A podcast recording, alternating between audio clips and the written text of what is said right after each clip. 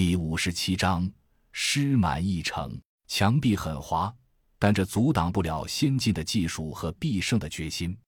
借助排水管道，洛奇等三人很顺利地达到了指定的窗户高度，悬挂在窗外。洛奇从大腿外侧拿出粒子玻璃刀，轻轻在玻璃上划了个足以通过的圆。V 零幺幺左掌一接，手腕处绿灯轻闪，已经吸住了取下的玻璃。右手单手支撑，探身进屋，左手举着玻璃仍在窗外。洛奇钻进去后，又在这个圆的边上再轻轻划下一小块。V 零幺幺右手吸住，两手先后收回，把玻璃慢慢轻轻放在地上。刘丽丽最后进入屋里，身手曼妙，落地时轻巧的像一只猫。见三人顺利进入了房屋，甄笑阳和 V 零零二相视一笑。打开了枪上外置的红外透视瞄准仪器，薄薄的塑钢板墙根本无法阻挡仪器透视，室内的一举一动都显现在眼前。Alpha 组三人的身形看不到，防护服效果不错，但可以通过腕部的身份识别器看到他们的移动轨迹。只见三人轻轻靠在门边，听着楼道里的动静。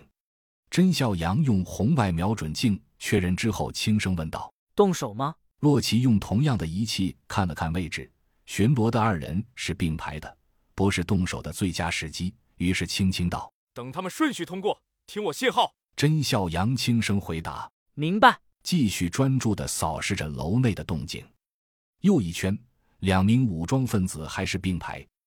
第三圈仍然是。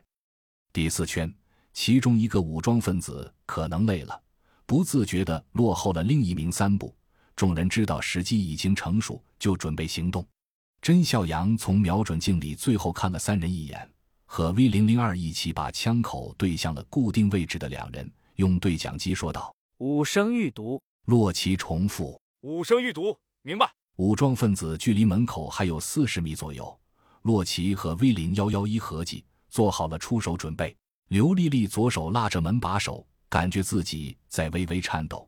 但很快强行镇定下来，右手掏出零五式微声冲锋枪，随时准备补枪。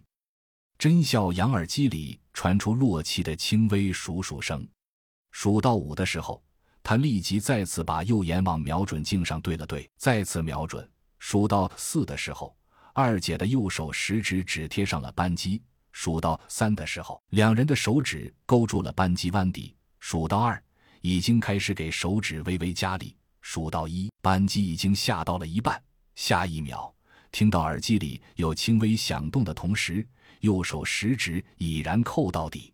噗噗两声，而后枪栓回弹，贴上瞄准镜再看时，目标处两人已经倒下，身形正在逐步由红变蓝，那是体温随着血液流出的表现。